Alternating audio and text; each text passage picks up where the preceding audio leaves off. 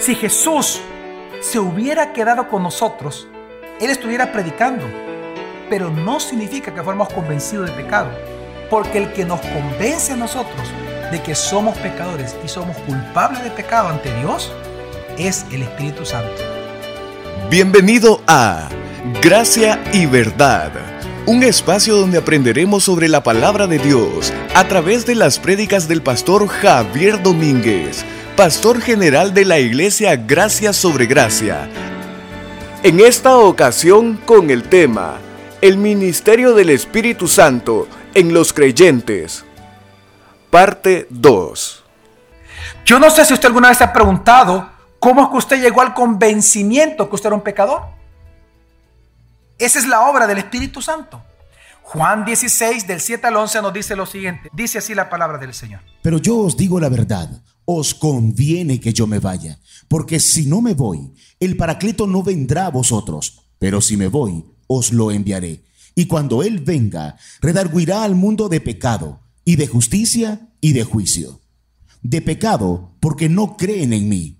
De justicia, porque me voy al Padre y ya no me veréis más y de juicio, porque el príncipe de este mundo ha sido juzgado. Qué interesante que Jesús afirma que la primera razón por la cual a nosotros nos convenía que viniera el Espíritu Santo a morar en nosotros, más que Jesús estando físicamente a la par de nosotros todos los días de nuestra vida, es porque aunque Jesús estuviera a la par de nosotros predicándonos todos los días, es por el Espíritu Santo que nosotros somos convencidos de pecado. Si Jesús se hubiera quedado con nosotros, Él estuviera predicando, pero no significa que fuéramos convencidos de pecado, porque el que nos convence a nosotros de que somos pecadores y somos culpables de pecado ante Dios es el Espíritu Santo. Mire, hermanos, la palabra aquí, redarguir, que es la palabra convencer, tiene dos significados muy poderosos. El primer significado es que el Espíritu, cuando dice, cuando dice Jesús que el Espíritu Santo los convencerá o los redarguirá, está hablando de que Él va a probar la culpabilidad de nosotros. El primer gran significado de esta palabra es que Él prueba la culpabilidad de alguien. Y el segundo significado de convencer o de redarguir es despertar la conciencia de que se es culpable. No solamente el Espíritu Santo nos convence, y prueba, no solamente el Espíritu Santo nos prueba que somos culpables, sino que pone en nosotros la conciencia de que verdaderamente sí lo somos. Porque hay algunos que se les prueba su, culpabilidad y aún probando su culpabilidad le dice, ¿cómo se declara? Inocente, dice. Y se le está probando su, su culpa, pero dice, no, yo soy inocente. El Espíritu Santo hace estas dos obras en nosotros. Prueba nuestra culpabilidad, pero también nos mueva conciencia de que somos realmente culpables. Qué hermoso es entender eso. Porque sin el Espíritu Santo, usted no podría convencerse de que es culpable y por lo tanto luego buscar a Cristo. Quiero que entienda, el que el Espíritu Santo nos convenza de pecado no es la conversión. Esto es previo a la conversión. Cuando usted comienza a escuchar un sermón, usted venía acompañando a su familia, pero llegó un día en que usted comenzó a sentir que de verdad era culpable y que por lo tanto usted necesitaba, al verse culpable, usted necesita un? Un salvador. La pregunta es, ¿quién lo convenció a usted de que usted es pecador, que es culpable, que merece la muerte eterna y por lo tanto necesita un salvador? El Espíritu Santo. El Espíritu Santo hace esa obra hermosa. Ahora, ¿de qué nos convence el Espíritu Santo? Dice el versículo, de tres cosas. De pecado, de justicia y de juicio. ¿De qué, ¿De qué trata esto? Cuando dice la escritura que Él nos va a convencer de pecado, se refiere al pecado que nos condena. ¿Cuál es el pecado que nos condena? No creer que Jesús es el Cristo. De pecado por cuanto no creen en mí, dice Jesús. ¿Qué hace el Espíritu Santo entonces? El Espíritu Santo le demuestra a usted, hay un día en su vida que el Espíritu Santo le demostró a usted que menospreciar a Jesús que pensar que Jesús no es el Cristo es pecado. Ese día usted se convirtió. Pero previamente a su conversión, el Espíritu Santo lo convenció que no creer en Jesús era pecado. Por eso dice de pecado. ¿De qué también nos convence el Espíritu Santo? Dice de De pecado, ¿de qué más? De justicia. ¿Pero por qué de justicia? Por cuanto aquí que regreso a quién? Al Padre, dijo Jesús. ¿A qué se refiere Jesús? A lo siguiente. Si Jesús hubiera muerto y su muerte no hubiera servido de nada, Él no podría haber regresado al Padre. Pero el hecho de que Él regresó al Padre nos demuestra a nosotros que su sacrificio satisfació la justicia del Padre, porque el Padre demandaba la muerte del pecador. Cuando Jesús muere vicariamente en lugar de nosotros en la cruz, la justicia del Padre queda satisfecha. ¿Y cómo sabemos que quedó satisfecha? Porque Él regresó al Padre. Entonces, el Espíritu Santo nos convence a nosotros de que la muerte de Cristo es una vez y para siempre, que es completa y satisfació todas las demandas del Padre. Por lo tanto, el que no cree en Él se va al infierno y el que cree en Él es salvo por cuanto la justicia de Dios es aplicada a nosotros. Así que nos convence de justicia. Nos convence de la justicia de Dios que fue satisfecha solamente en Cristo Jesús. Pero también nos convence de algo. La tercero, de juicio. ¿Cuál juicio? Que por cuanto Satanás fue vencido en la cruz, todos aquellos que rechacen a Cristo se van a ir con Satanás y sus ángeles al lago de fuego. Y todos aquellos que crean en Cristo serán salvados del lago de fuego y nos iremos eternamente al cielo. El juicio vendrá a esta tierra y por lo tanto, Satanás ya fue juzgado. Así que el Espíritu Santo nos convence de estas tres cosas. Miren qué especial es esto. Porque usted no podría convertirse al Señor si usted no se ve culpable. Pero aquí claramente lo vemos, que el Espíritu Santo nos convence de pecado para provocar a nosotros el que el arrepentimiento. Todavía no nos hemos convertido. Simplemente Él nos convence de qué? de pecado. Ahora, pero sale, una pregunta lógica. Pero si el Espíritu Santo nos convence de pecado, ¿cómo hace para que creamos en Cristo?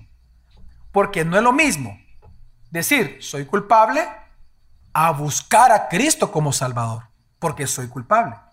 La primera obra lo único que hace es demostrarnos que somos qué? Pecadores, nos convence. Pero ¿cómo el Espíritu Santo logra que busquemos al Salvador del mundo? para que nos salve de ese pecado. Por lo tanto, la segunda obra que hace el Espíritu Santo se llama regeneración o nuevo nacimiento. La regeneración, hermanos, es el acto soberano de Dios que por medio del Espíritu Santo, Él nos da una nueva naturaleza. Quiero que entienda algo. La vieja naturaleza no puede nunca creer en Jesús. Nunca. Entonces, ¿qué hace Dios? Dios no nos cambia nuestra vieja naturaleza. No es que nos mejora y nos da un poquito para que creamos en Él. No, nos da una nueva naturaleza que no tiene nada que ver con la vieja. Mientras la vieja naturaleza odia a Dios y no entiende a Dios y no quiere buscar a Dios, la nueva naturaleza proviene de Dios, busca a Dios, anhela a Dios, ama a Dios, ama su palabra, entiende la palabra, anhela a Cristo. Entonces, la regeneración es el acto mediante el cual el Espíritu Santo, Él, es el que pone una nueva naturaleza en los creyentes, una nueva naturaleza en los llamados y escogidos, para que una vez convencidos de pecado, hoy sí tenemos la capacidad de creer en Jesús, porque se nos dio una nueva naturaleza para creer en Él. La regeneración nos da un nuevo espíritu, porque en la vieja naturaleza no podemos. Mire, por eso es un error decir lo siguiente, y esto es un error mundial. Doctrinalmente es erróneo decir, Dios me cambió. Dios no cambia a nadie. Dios no nos mejoró nuestro carácter. Dios no nos mejoró nuestra vieja naturaleza. Dios nos dio qué? Una nueva naturaleza. Dejamos de ser lo que éramos. Ya no éramos como animales. Hoy somos hijos de Dios. Se nos dio una nueva naturaleza. Es en esa naturaleza que creemos en Dios, amamos a Dios, servimos a Dios, oramos a Dios. Ahí mora el Espíritu Santo, ahí mora Dios con nosotros, en la nueva naturaleza. Tito 3.5 por eso dice. Nos salvó. Ahí viene, nos salvó, dice.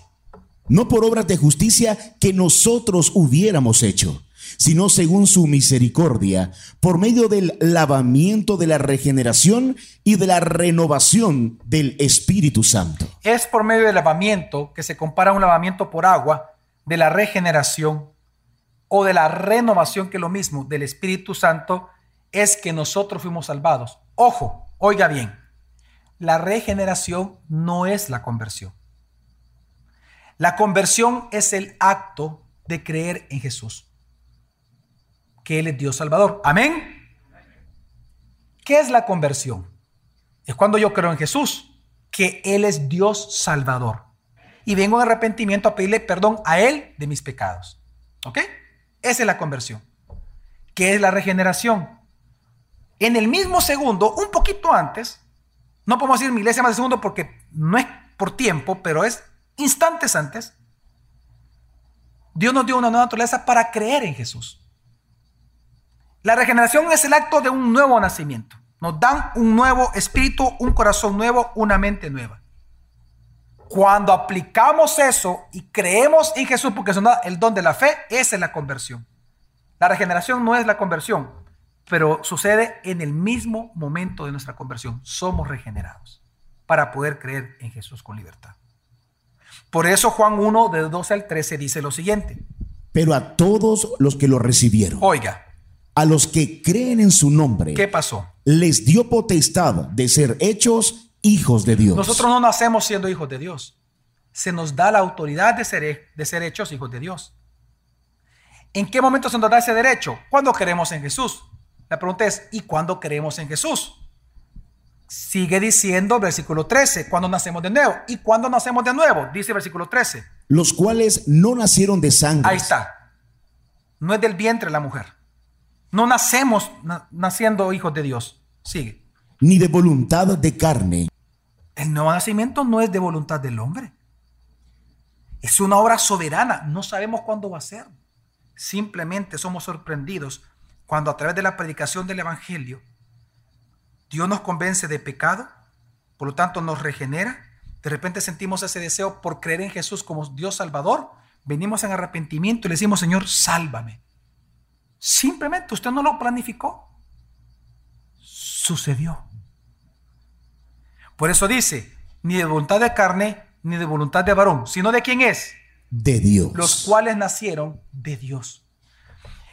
Es lo que dice Juan 3, Jesús a Nicodemo en Juan 3 del 3 al 6 y con esto termino esta parte. Dice, Respondió Jesús y le dijo, De cierto, de cierto te digo, el que no nazca de nuevo no puede ver el reino de Dios. ok, fíjese bien, una cosa es ser convencido de pecado y otra cosa es ver el reino de Dios. Si Jesús, si el Espíritu Santo solo hubiera hecho la obra de convencerlo de pecado, usted no podría haber visto jamás el reino de Dios. Usted nunca se hubiera convertido. Hubiera sentido, se hubiera sentido culpable de pecado, pero no tendría poder de convertirse porque no tenía nueva naturaleza. Dios entonces lo regenera para que vea el reino de Dios, es decir, al rey que es Cristo. Entonces, ante esto nuevo que Jesús estaba diciendo a Nicodemo, Nicodemo hace una pregunta muy lógica. ¿Cuál? Le dice Nicodemo, ¿cómo puede nacer un hombre siendo viejo? ¿Puede acaso entrar por segunda vez en el vientre de su madre y nacer? Respondió Jesús, de cierto, de cierto te digo, el que no nazca de agua y espíritu no puede entrar en el reino de Dios. Lo que ha nacido de la carne, carne es, y lo que ha nacido del espíritu, espíritu es. Y él mismo dice, por eso dice, de cierto, de cierto te digo, el que no nazca de agua y de espíritu. El agua aquí está representando el símbolo de la palabra. Los dos agentes que participan en la salvación son la palabra y el Espíritu Santo. Aquí lo vemos claramente. Entonces dice, por lo tanto, fíjese bien, lo que ha nacido de la carne, es decir, la carne, la vieja naturaleza, siempre va a ser qué? Carne. Dios no lo cambia. Dios lo transforma a usted. Le da una nueva naturaleza. Por lo tanto, lo que ha nacido del Espíritu siempre va a ser qué?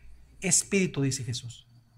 Hermanos, la regeneración es el acto soberano de Dios de a usted darle una nueva naturaleza con la cual ya puede creer en Jesús. Ya no se va a resistir al llamado, sino que usted va a decidir confiar en Jesús. Usted es el que decide. Usted es el que convierte en el Espíritu Santo. Usted, pero le da una nueva naturaleza.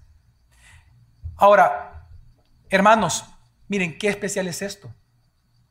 Qué especial es entender que el Espíritu Santo no solamente nos convence de pecado, sino que nos da el poder para creer en Jesús, siendo ese poder la nueva naturaleza que Él pone en nosotros. Amén.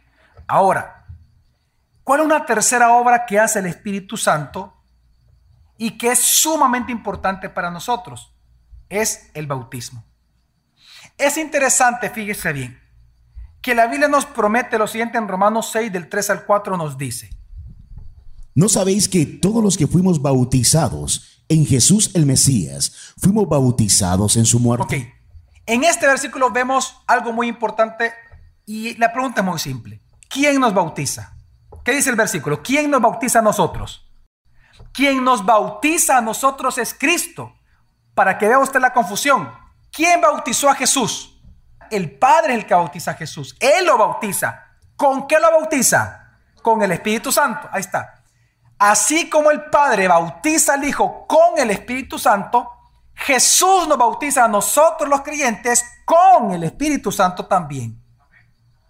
Por eso es que la primera carta de Juan, capítulo 2, específicamente del versículo 17 en adelante, cuando usted comienza a leer, se va a dar cuenta que la Biblia nos dice en primera carta de Juan 2 que nosotros los cristianos tenemos la unción del santo. ¿Quién es ese santo? Es Cristo. Cristo es el que nos unge a nosotros. Recuerde que es el sumo sacerdote el que ungía con aceite. ¿Y quién es el sumo sacerdote por excelencia? Cristo. Él nos unge, solo que no con aceite, sino con Espíritu Santo.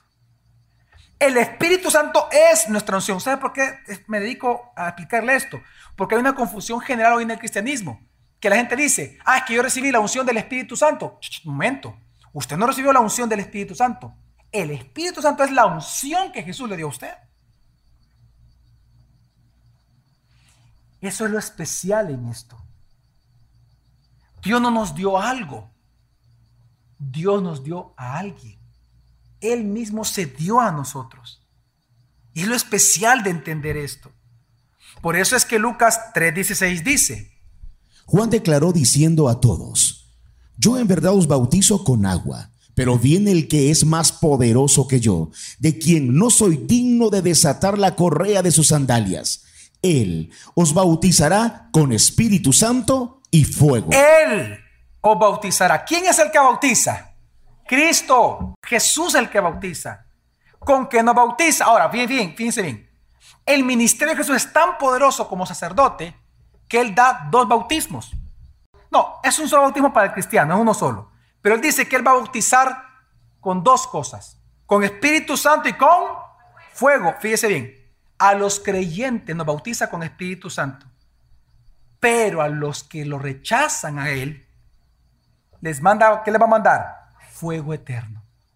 Fíjense que este versículo genera grandes confusiones doctrinales y hasta herejías.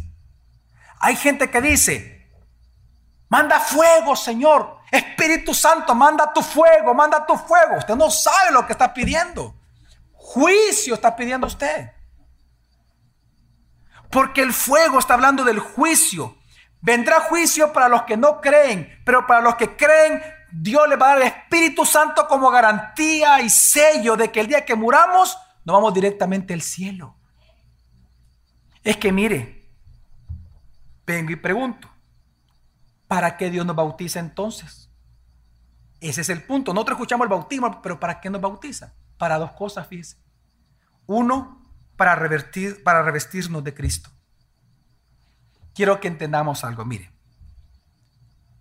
¿Qué pasa si Jesús si el Espíritu Santo le hubiera convencido a usted de pecado, oiga, primera obra, de pecado, lo hubiera hecho a usted regenerado, ¿usted se hubiera salvado?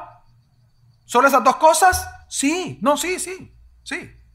Porque cree en Jesús y es perdonado. Pero la pregunta, ¿usted hubiera sido semejante a Cristo? No.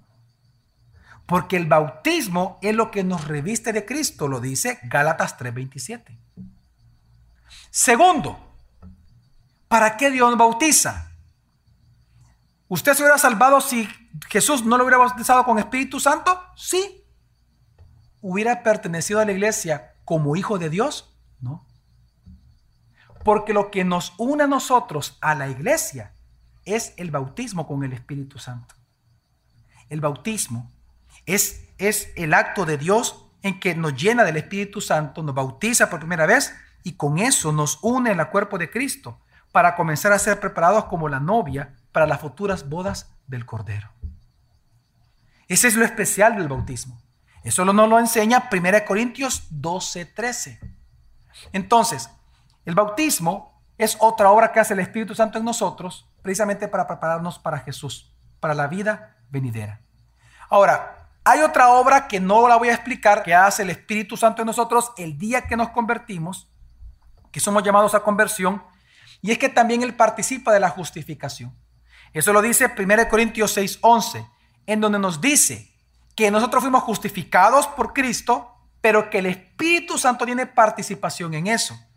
¿Cómo participa el Espíritu Santo? Dándonos una nueva naturaleza, como ya lo explicamos, porque con esa nueva naturaleza nos libra del pecado, de la ley del pecado y de la muerte.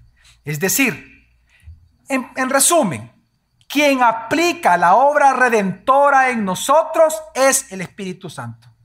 Quien nos justifica es Cristo. ¿Saben lo que es la justificación? Es el acto legal en el cual Dios a usted lo declara no culpable. Usted no fue hecho justo, fue declarado justo. Eso es la justificación. Eso es la justificación, pero de los pecados ante Dios.